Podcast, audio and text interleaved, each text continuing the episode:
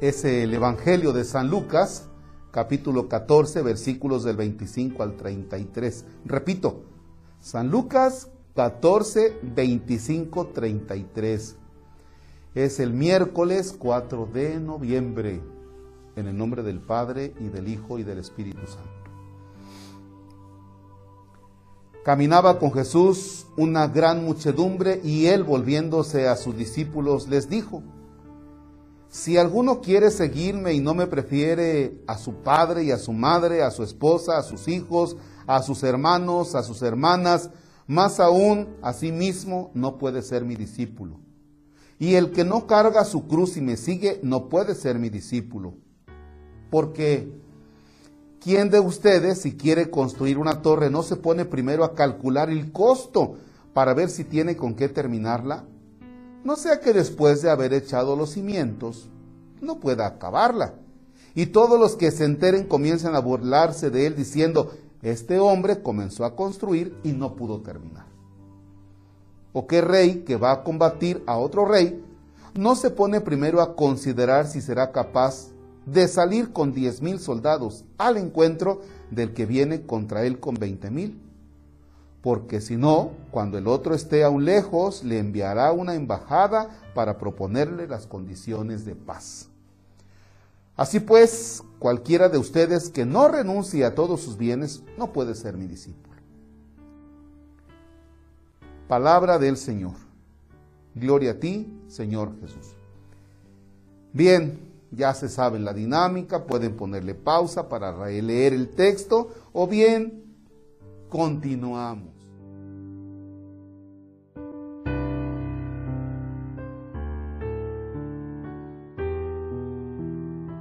Fíjense que lo que nos pone de frente Jesús es lo siguiente. Piensa bien si tú quieres seguirme piensa bien si tú quieres seguirme.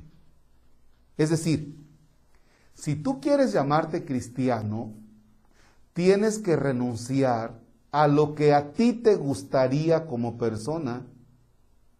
¿Para qué? Para que lo primero que se vea es que eres de Cristo.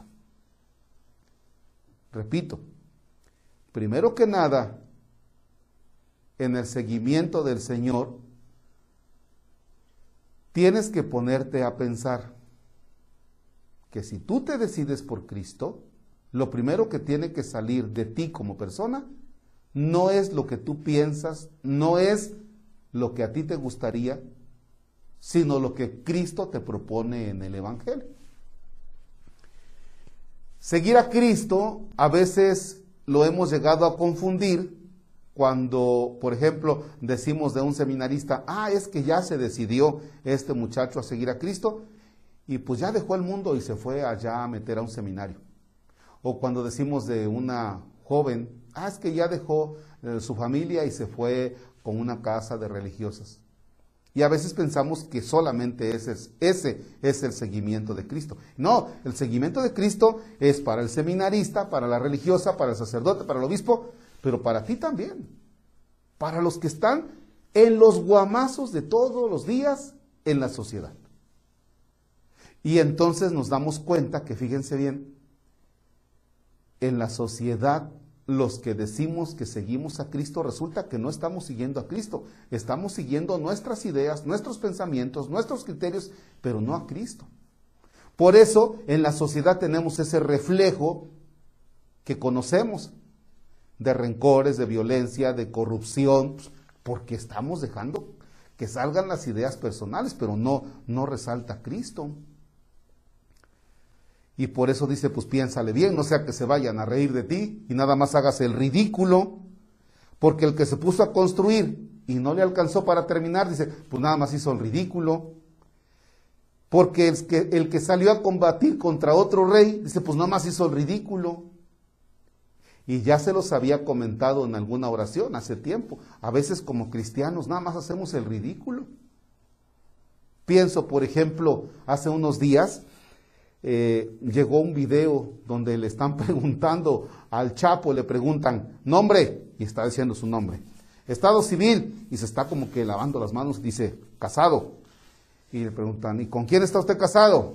Este, nombre de la persona con la que está usted casado. Y dice, con quien estoy casado es con fulano. Sigue respondiendo. Dicen, religión. y sale el, sale este fulanito y dice, católico. Yo dije, ay, ni hubieras dicho. ¿Por qué? Pues nada más hacemos el ridículo. O sea, dices que eres cristiano y entre ellos yo, digo que soy de Cristo, pero no se refleja que realmente sea cristiano. Entonces, por eso damos risa. En el mundo no tenemos que hacer el ridículo. Tenemos que ser luz para este mundo, sobre todo en esta parte de nuestra historia. Tú, como cristiano, ¿le echas ganas? ¿O los que saben que eres cristiano pensarán de ti que nada más haces el ridículo? Tienes unos minutos para pensar, puedes ponerle pausa.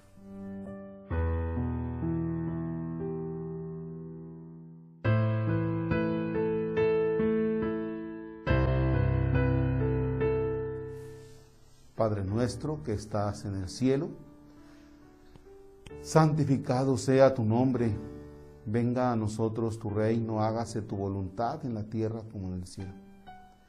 Danos hoy nuestro pan de cada día, perdona nuestras ofensas como también nosotros perdonamos a los que nos ofenden, no nos dejes caer en tentación y líbranos del mal. Señor esté con ustedes. La bendición de Dios Todopoderoso, Padre, Hijo y Espíritu Santo, descienda sobre ustedes y permanezca para siempre. El Señor es nuestro gozo, podemos estar en paz. Demos gracias a Dios. No se les olvide continuar usando el cubreboca. Es incómodo, es cierto, pero es necesario. Ánimo.